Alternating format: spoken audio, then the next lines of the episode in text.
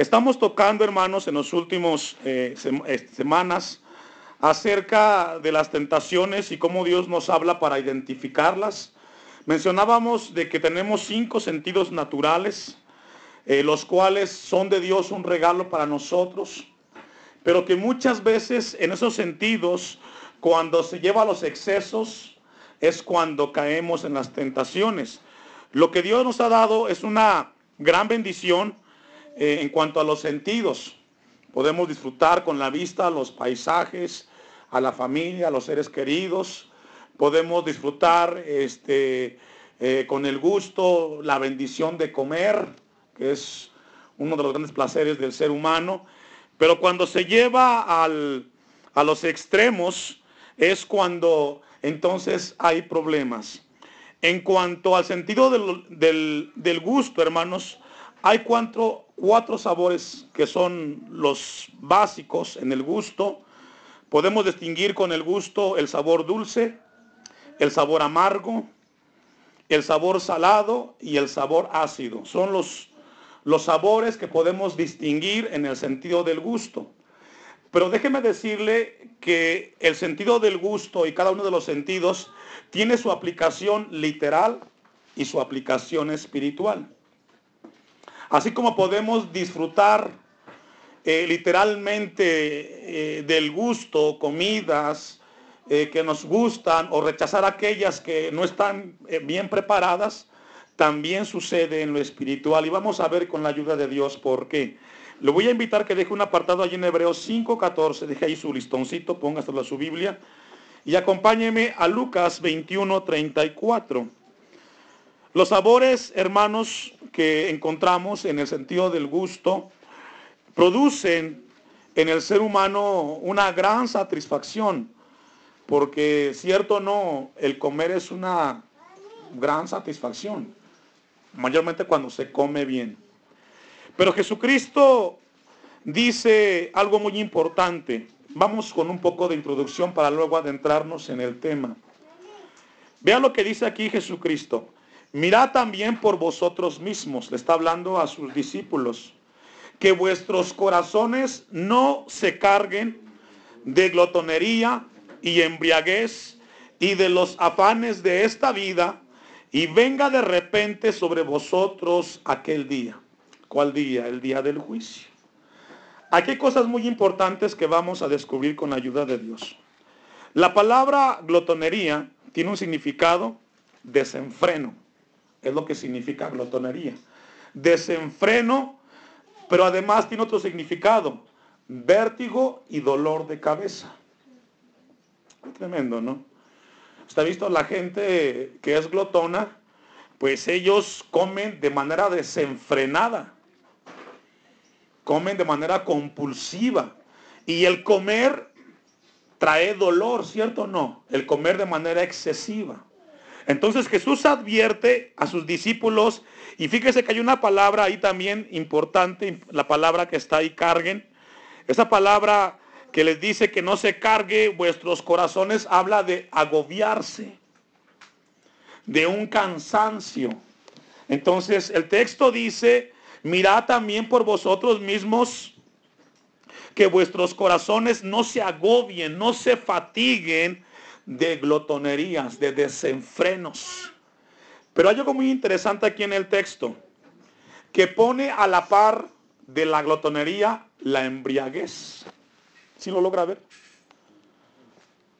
A veces predicamos en contra de, aquello que, de aquellos que toman, de los borrachos. Pero la glotonería la pone al nivel. También es un pecado, comer en exceso. Si lo logra ver ahí. Dice glotonería y embriaguez y de los afanes de esta vida. Es decir, también los afanes de la vida los pone al mismo nivel de aquellos que toman de manera excesiva o que se embriagan o que comen glotones o que son glotones. Los pone al mismo nivel. Esto es muy interesante. Es decir, así como predicamos en contra de los excesos de la borrachera, también se debe predicar en los excesos de comer, de manera desmedida. Pero también de los afanes de esta vida. están al mismo nivel y Jesús advierte que no se carguen. Cuenta la historia de un matrimonio, esto es verídico, de Panchito, que se dedicaba a, a, ser chofer, tenía su camión, se dedicaba a las mudanzas y a todo lo que tiene que ver con carga. Y siempre la esposa le decía, Panchito, dedícanos tiempo.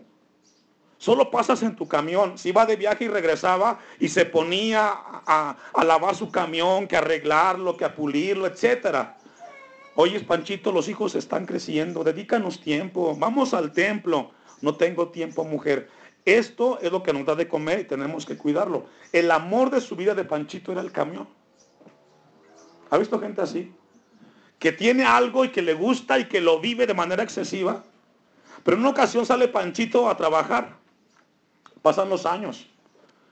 Y una salida, él va en un viaje y tiene un accidente choca con otro camión del mismo tamaño del de él, se impactan y del impacto él sale despedido este, de la cabina y cae, el carro está a punto de voltearse y él sale y cae en la calle. Y en ese impacto está cerca de él una libreta en la cual jala, jala la libreta y toma una hoja y comienza a escribir. Él ve como la cabina del carro o la caja del carro se le va a caer encima. Él sabe que va a morir. Quedó muy fracturado, muy lastimado. Y en la carta comienza a decir y le dice, mi vida, sé que voy a morir pronto. Sé que aquello que amé en la vida, aquello que tú me dijiste que dejara, hoy está a punto de matarme, el camión. El camión que tanto amé, que tanto arreglé, que tanto cuidé, está a punto de matarme, mujer. Tristemente lo entiendo hoy que estoy agonizando. Estoy a punto de morir. Sé que cuando leas esta carta, no te lo podré decir frente a frente, lo cual me hubiera dado mucho gusto decirte. Te pido que cuides a los niños. Porque si alguien sabe cuidarlos, eres tú. Porque yo nunca entendí que aquello que amaba tanto, un día me iba a matar. Cuando llega el paramédico encuentra esta hoja en el puño de este panchito. Y es así como la recibe la mamá. Eso que amas tanto, que te dice que no tienes tiempo para Dios, un día te puede matar. Puede ser tu trabajo. ¿Ha habido gente que se muere por trabajar tanto? ¿Ustedes qué creen? Puede ser las mentiras. Eso que amas tanto un día te va a matar. Las mujeres. Hay hombres que les gustan mucho las mujeres. Un día, por una mujer te van a matar. Etcétera, etcétera, etcétera. Los afanes de la vida. Aquello que tanto amas. Aquello que dices no tengo tiempo para Dios, un día te puede matar. Cuidado. Vamos a Romanos 13, 13. Entonces Jesucristo habla y exhorta que no carguemos, que no, que no agobiemos nuestros corazones de glotonería, embriagueces y afanes de la vida. Recordemos que están al mismo nivel. El apóstol Pablo escribe lo siguiente y fíjese, aún profundiza más en el tema de la glotonería, del comer. Recordemos que estamos viendo el tema del sentido del gusto. Andemos como de día, honestamente. ¿No en qué? No en desenfrenos. Fíjese. Qué interesante, ¿no? Andemos como de día, honestamente, no en glotonerías, desenfrenos y borracheras, no en lujurias y laxivias, no en contiendas y envidia. Fíjese que ahora el apóstol Pablo pone al nivel de la glotonería a las borracheras, lujurias, laxivias, contiendas y envidia los pone al mismo nivel. Esto nos enseña que así como Dios nos habla en contra del pecado, de borracheras, laxivia y de contiendas, también está a ese nivel la glotonería. Todo lo pone al mismo nivel, qué interesante. Ve al versículo 14. Sino vestíos del Señor Jesucristo y no proveáis para los deseos que dice de la carne. ¿Sabe que esa palabra proveer, proveáis, habla de pensar de antemano en las cosas. Hay gente que vive de manera desenfrenada excesivamente pensando en las cosas materiales y prevés para la comida de un mes, prevés para gastos, etcétera, pero no prevés para tu vida espiritual. Entonces el apóstol Pablo dice, y no preveáis para los deseos de la carne. Entonces el apóstol Pablo exhorta a cuidar los excesos.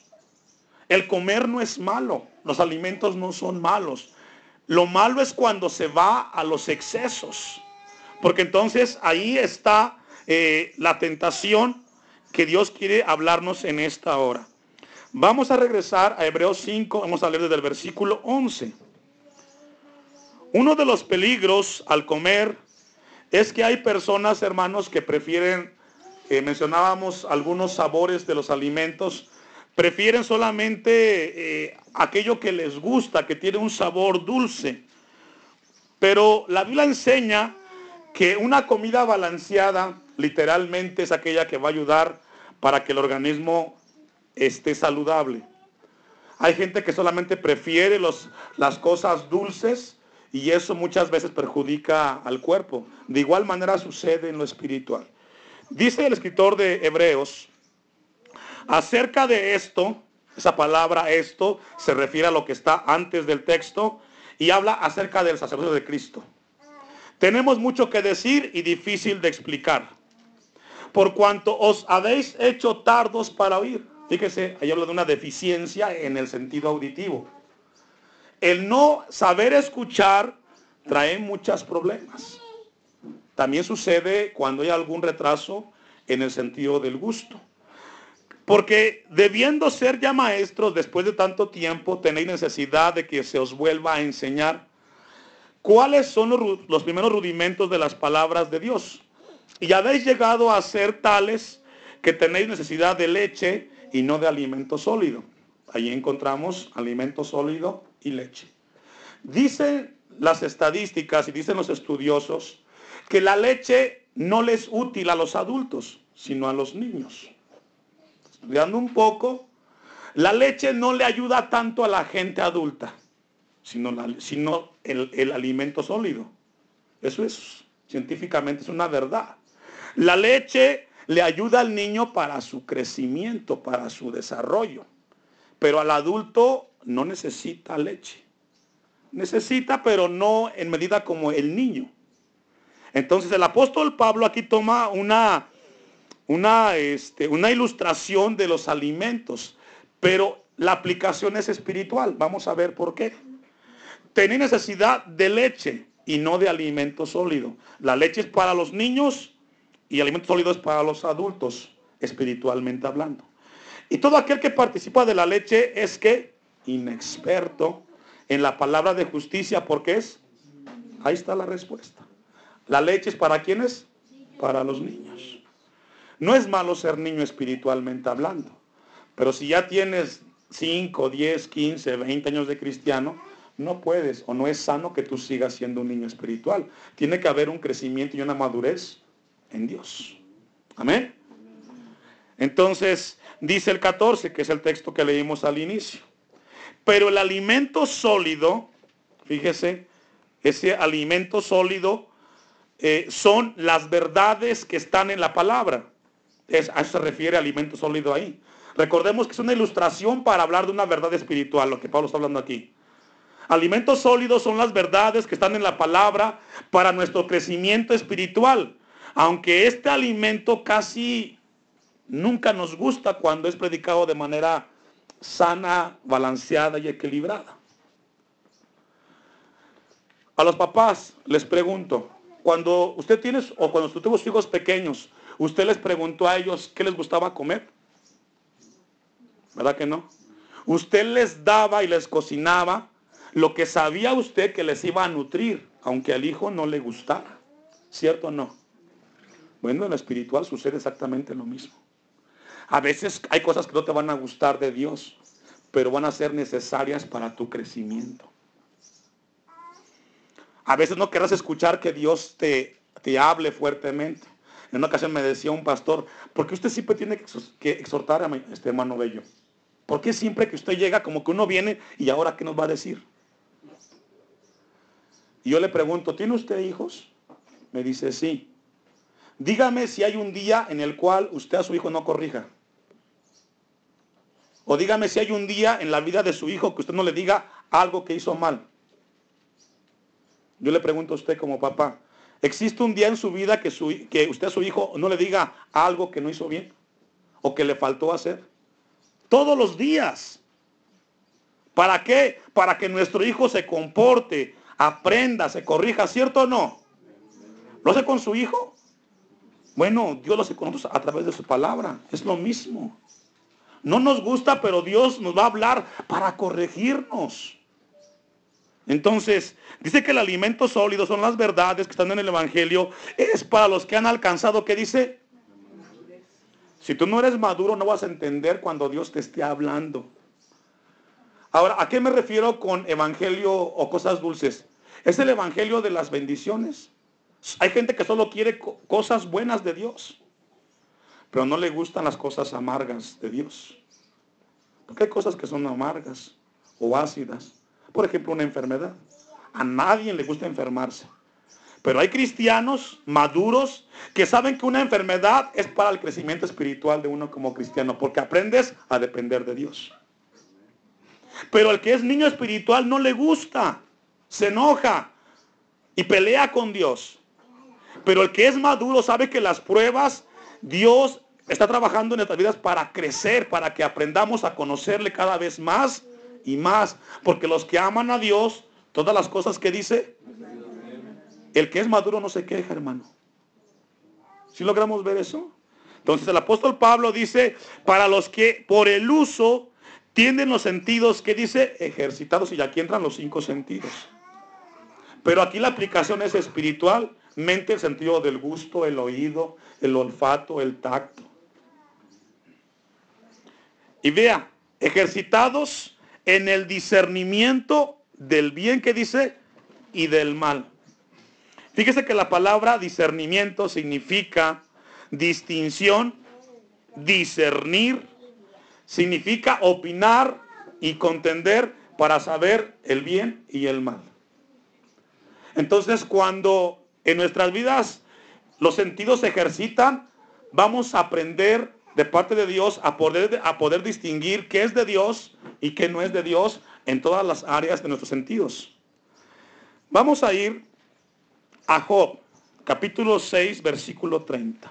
Solamente estamos en la introducción todavía.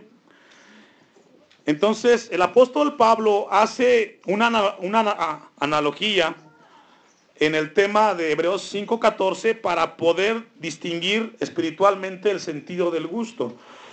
Pero vea Job 6.30. Esto es muy importante y subrayelo cuando lo encuentre. Porque es muy interesante lo que Job nos habla ahí acerca del sentido del gusto. ¿Hay iniquidad en mi lengua? Es una pregunta. ¿Hay iniquidad en mi lengua? ¿Acaso no puede mi paladar discernir las cosas inicuas? Qué interesante, Job, ¿no? Miren, vamos a, a ponerlo un poco más práctico. Usted tiene, o de repente le invitan a comer a un lugar y le ponen ahí un platillo delicioso. Y usted lo ve y dice, oiga, qué rico está ese platillo. Unos chiles en nogada. Vamos a poner ahí el ejemplo. Espero que no le va a dar hambre, hermano. Imagínense ustedes allí en hogada que le ponen a usted. Y los ve y dice usted, qué rico, porque a la vista se ven muy deliciosos.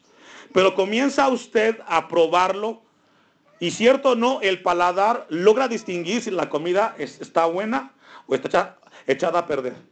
¿Cierto o no? Con nuestra lengua distinguimos si la comida está bien o está mal. En lo espiritual sucede exactamente lo mismo. Nosotros podemos distinguir con el sentido del gusto espiritual si la palabra de Dios que se predica es de Dios o no es de Dios. Pero ¿cómo vas a saberlo? Cuando tu sentido del gusto, espiritualmente hablando, esté ejercitado. Miren, en una ocasión fuimos con el ministerio, porque nos han invitado a muchos lugares. Un día fueron nos invitaron a un lugar y estaban tocando ellos. Todos estaban pequeños los jóvenes. Y entonces yo estaba sentado, me tocó, ellos tocan, luego me toca a mí predicar, luego viene otro predicador. Entonces cuando yo termino y me bajo, volteo y veo que el pastor habla con uno de los que iba a predicar. Y comenzaron a hablar lo que iban a hacer. Entonces yo me quedé así pensando, pensando y dije, algo, algo no está bien. No, no veo que está bien lo que está pasando. Entonces, cuando se sube el predicador que iba a predicar y veo que comienza a hacer algo que yo noto que iba a ir por algo equivocado que no estaba en la Biblia, en ese momento le digo a mi esposa, ¿sabes qué? Sácame a los niños por la puerta de atrás. ¿Pero por qué? Digo, tú sácalos. Y luego te explico. Entonces, ellos nunca lo entendieron. Salieron por la puerta de atrás. ¿Qué era lo que iba a pasar? El predicador iba a comenzar a hablar de la prosperidad y pedir ofrendas de 500, de 100, de 1000, etcétera, etcétera, etcétera. Eso es lo que iban a hacer.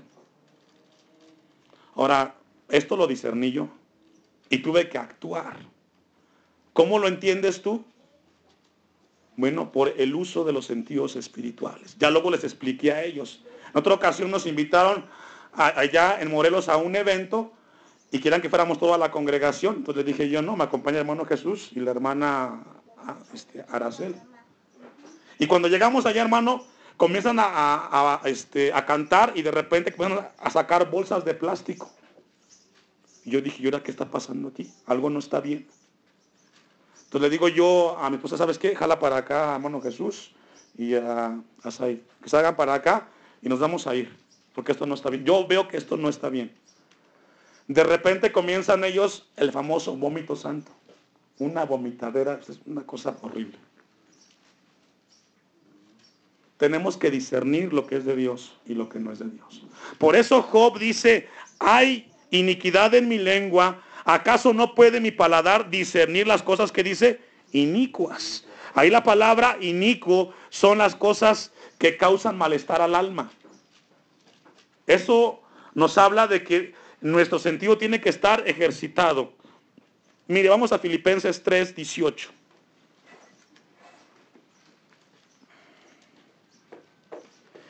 Filipenses 3, 18.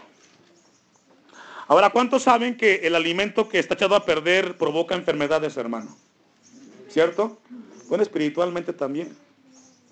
Entonces, ¿cómo identificar o dónde está la tentación en el sentido del gusto?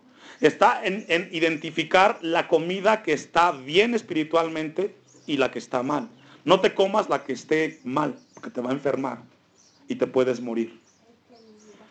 El apóstol Pablo dice, porque ahí andan muchos de los cuales os dijo, os dije muchas veces y ahora, y ahora lo digo, Filipenses 3:18. Porque ahí andan muchos de los cuales os dije, ¿estamos ahí? Muchas veces, y aún ahora lo digo llorando, que son enemigos de la cruz de Cristo. Ahora, ¿quiénes son los enemigos de la cruz de Cristo? Aquellos que piensan que el Evangelio solamente es dulce y que no es ácido, que no tiene pruebas. ¿Sabe que a mucha gente le gustan las bendiciones? Ya lo hablábamos, pero a nadie le gusta sufrir. Jesucristo dijo que si queremos seguirla a Él, tenemos que negarnos a nosotros mismos. Y hay gente que no le gusta negarse a sí mismo no gusta tomar la cruz de Cristo. Los enemigos de la cruz son aquellos que solamente quieren las cosas positivas y no quieren las pruebas. Sin saber que en las pruebas vamos a crecer en Dios, porque Él va a formar su carácter en nosotros. Entonces Pablo le dice a los filipenses 19, el fin de los cuales será perdición, cuyo Dios es el que, fíjese, el desenfreno, la comida. Y cuya gloria es su vergüenza, que solo piensan en qué dice. Los glotones, la gente así solo piensa en las cosas materiales, hermano.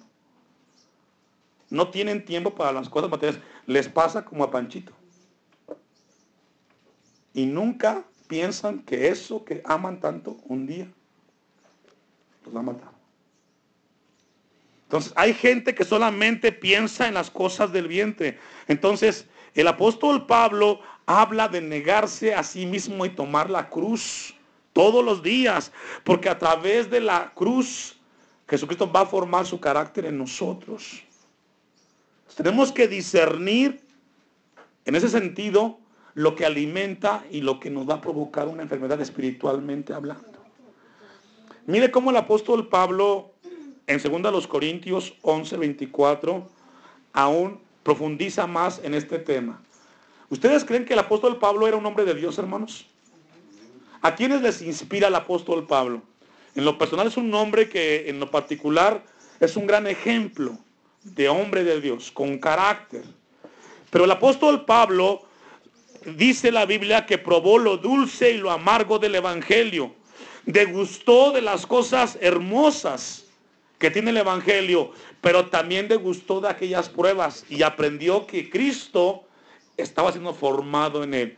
Segundo a los Corintios 11, 24. De los judíos, aquí habla de las pruebas, habla de, de, cómo vivió el Evangelio Pablo. De los judíos cinco veces he recibido 40 azotes menos uno. Y hay gente que dice, es que ¿por qué sufro, pastor? ¿Por qué tengo pruebas? Ve al 25. Tres veces he sido azotado con varas, una vez apedreado, tres veces he padecido naufragio, una noche y un día he estado como náufrago en el mar en, alta mar. habla, de, habla de una vida de dificultades, de luchas. A veces hay gente que no quiere vivir luchas, pero las hay, mi hermano. No podemos evitarlas. Tenemos que en la lucha buscar a Dios y esperar en sus promesas.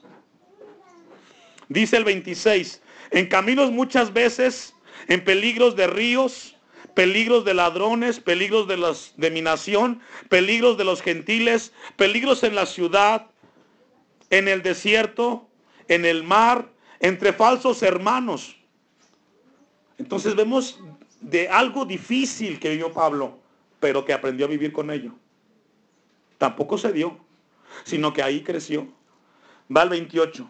Y además de eh, el 27, en trabajo y en fatiga en muchos desvelos. Hay gente que no se quiere desvelar las cosas de Dios.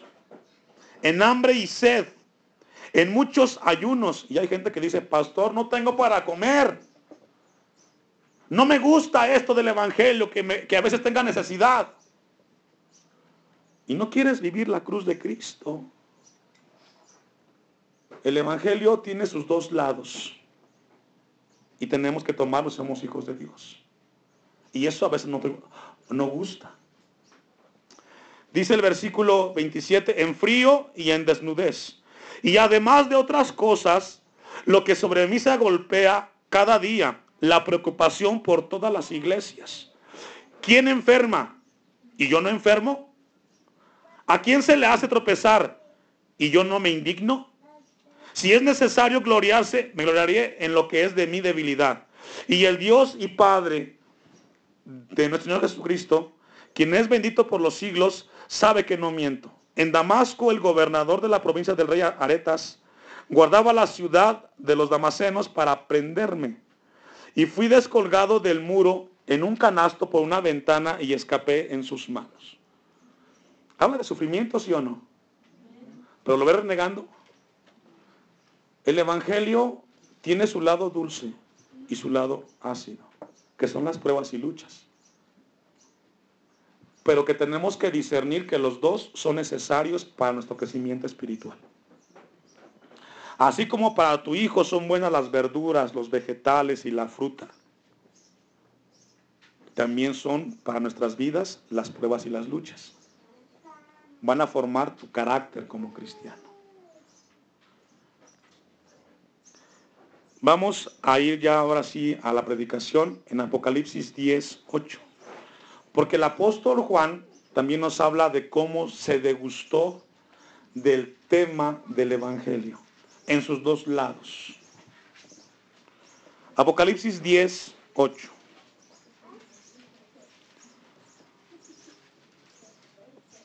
Y también el apóstol Juan es un hombre de Dios que inspira muchísimo. La voz que oí del cielo habló otra vez conmigo y dijo, ve y toma el librito que está abierto en la mano. Aquí el librito es la palabra de Dios. En la mano del ángel que está en pie sobre el mar y sobre la tierra. Y fui al ángel diciéndole que me diese el librito, la palabra. Y él me dijo, toma. ¿Y qué le dijo? Cómelo. Cuando Dios nos dice comer es leerlo, entenderlo y recibirlo. Cómelo. ¿Y te qué dice? Te amargará el vientre. Sí, porque a veces tienes que sufrir y no gusta. No gusta sufrir, pero es necesario para el crecimiento. Te amargará el vientre, pero en tu boca será dulce como la miel. Qué bonito es alabar a Dios, glorificarlo en la, alabanza y con la guitarra y con todos los instrumentos musicales. Qué glorioso es cantar de Dios la victoria. ¿Y las pruebas? ¿Y las luchas? No son tan dulces como la alabanza. Porque ahí somos perfeccionados en Dios. Para el paladar dice que es dulce. El, el 10. Entonces tomé el librito de la mano del ángel, que es la palabra, y ¿qué hizo Juan? Lo comió. Y era dulce en mi boca porque, probó, porque se dio cuenta que las palabras de Dios son dulces. Leer la palabra de Dios es hermosa. Me decía y me compartía la, eh, hermana Ara en, una ocasión. Y me decía, tú le hablas a la gente que, que, este, que falleció alguien, porque ahorita en las últimas semanas hemos estado en muchos velorios. Llegarles y decir, hermano, fortaleza en el Señor. Pues yo voy y le digo, son las palabras del Señor. Pero me decía ella, pero el que está de aquel lado está viviendo el sufrimiento y el dolor. Y no es lo mismo. ¿Sí se da cuenta? O sea, decirle a alguien, hermano, ánimo. Pero usted no está del otro lado. Cuando estés, te vas a dar cuenta que no es tan fácil. Entonces dice el apóstol Juan en el 10, y era dulce en mi boca como la miel, pero cuando lo hube comido, amargó mi vientre. Entonces, en el sentido espiritual, el gusto, hermanos, siempre será hermoso leer la Biblia. Y se queda uno y dice, qué maravilloso es Dios. Pero cuando esto se produzca en tu vida como experiencia, no te va a gustar tanto. Pero tienes que comer la palabra de Dios. ¿Sí logra entenderlo? O sea, leemos la Biblia y qué hermoso texto, Jehová es mi pastor. Nada me faltará. Hasta no lo aprendemos, ¿cierto o no? Pero ¿qué pasa cuando tienes el problema? Cuando no salen las palabras ni sientes ganas de orar porque tanto es el problema. ¿Cómo decir ahí Jehová es mi pastor? Bueno, pero es necesario hacerlo. Porque eso te va a hacer crecer, reconocer que en tu prueba Dios es tu pastor. Vamos a ir a Ezequiel 2. Ezequiel capítulo 2. ¿Cuántas veces escuchamos las verdades de Dios en las cuales esperamos en sus promesas, hermanos? Y necesitamos aprender en Él porque Él sabe, hermanos, Él sabe por qué llegan las pruebas y por qué tenemos que en las pruebas verlo a Él y crecer en Él. Ezequiel capítulo 2. Quiero leerle una frase que encontré de Agustín, uno de los padres de la iglesia del siglo, a mediados del siglo pasado. Dijo esta frase, si la puede anotar, anótela. La verdadera fe no es la que cuando pides algo lo recibes, sino la que cuando pides y no recibes, sigues creyendo y esperando en Dios. Esto es más alto. ¿Sí lo logra ver? La verdadera fe no es la que cuando pides lo recibes, sino que cuando pides y no recibes, sigues creyendo y esperando en Dios. Mire, hay gente que pide a Dios, Señor, dame esta bendición, yo necesito esto. Y qué hermoso cuando ese hermano lo recibe, ¿verdad? Pero cuando usted a Dios le pide algo y Dios no le da, pero usted sigue creyendo en Él, usted está en un nivel más alto. Porque hay gente que piensa que Dios solamente es Dios cuando nos da y no cuando no nos da. Pero como Dios es sabio, a veces no nos da porque eso que pedimos nos puede hacer mal. Amén. Para concluir, vamos a ir concluyendo. Ezequiel capítulo 2, versículo 1 en adelante. ¿Ya lo tenemos todos? Me dijo, hijo de hombre, ponte sobre tus pies y hablaré contigo. Está hablando a Ezequiel. Y luego que me habló, entró el Espíritu en mí y me afirmó sobre mis pies y oí lo que me hablaba.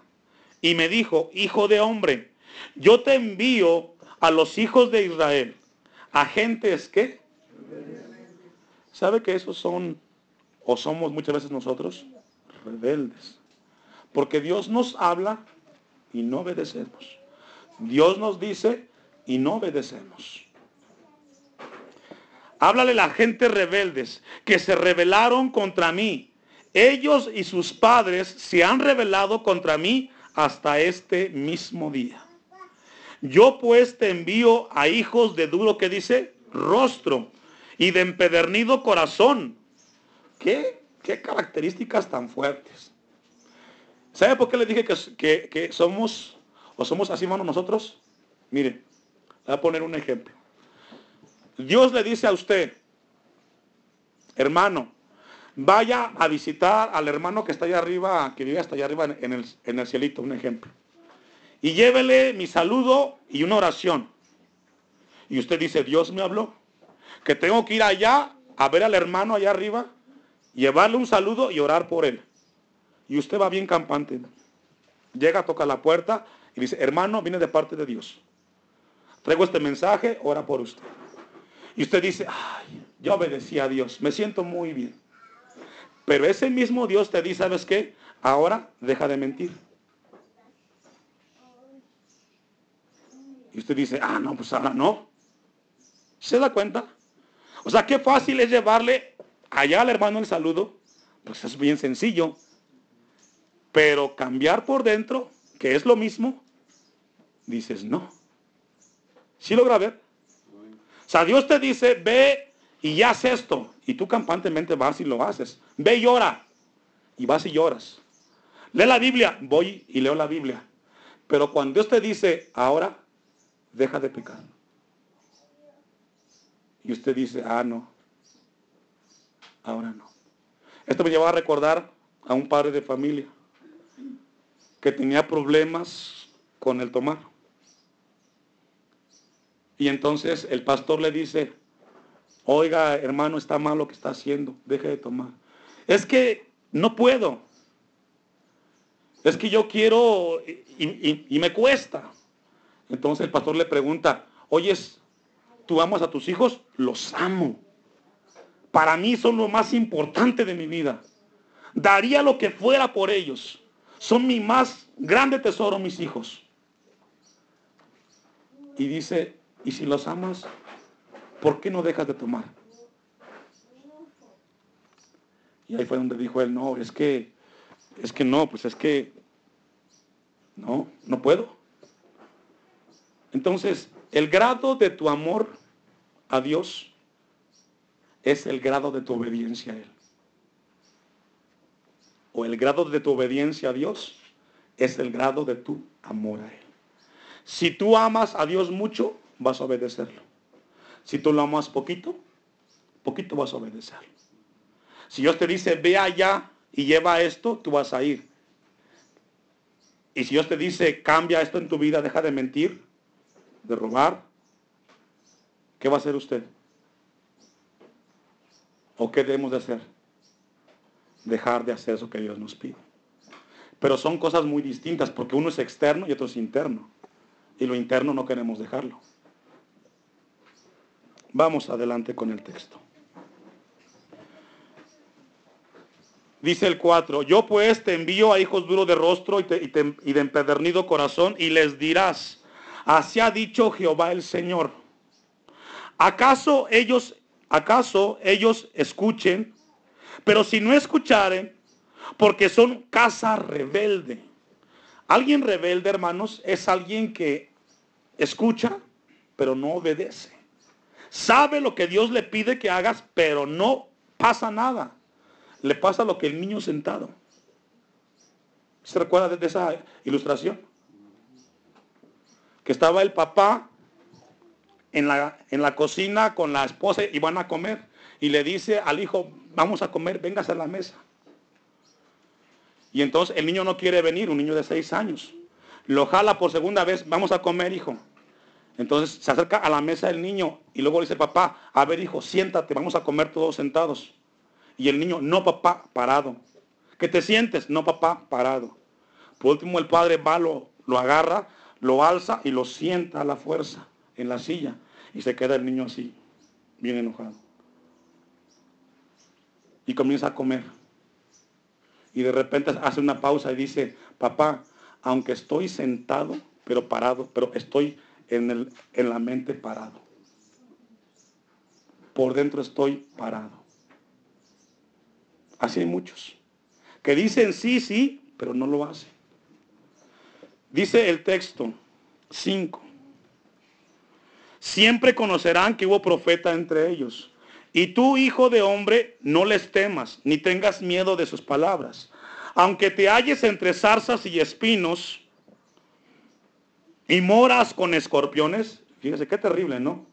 Que le llame así Dios a, a su pueblo, zarzas y espinos, moras y escorpiones, no tengas miedo de sus palabras, ni temas delante de ellos porque son casa rebelde.